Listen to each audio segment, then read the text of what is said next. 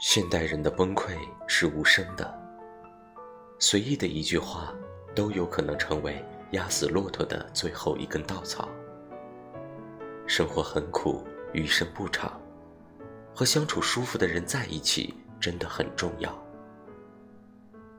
和相处舒服的人在一起，好的生活会更好，坏的生活因为有人诉说，也不至于太坏。心中若有归处。又何惧风雨？人总要有一个可以卸下一切防备的地方。无论外面的世界有多少的大雨滂沱，只要和那个人在一起，就能被治愈。孩子说：“你来人间一趟，你要看看太阳和你的心上人，一起走在街上。”余生。愿你遇见一个温暖如粥的人，愿有人与你立黄昏，有人问你粥可温。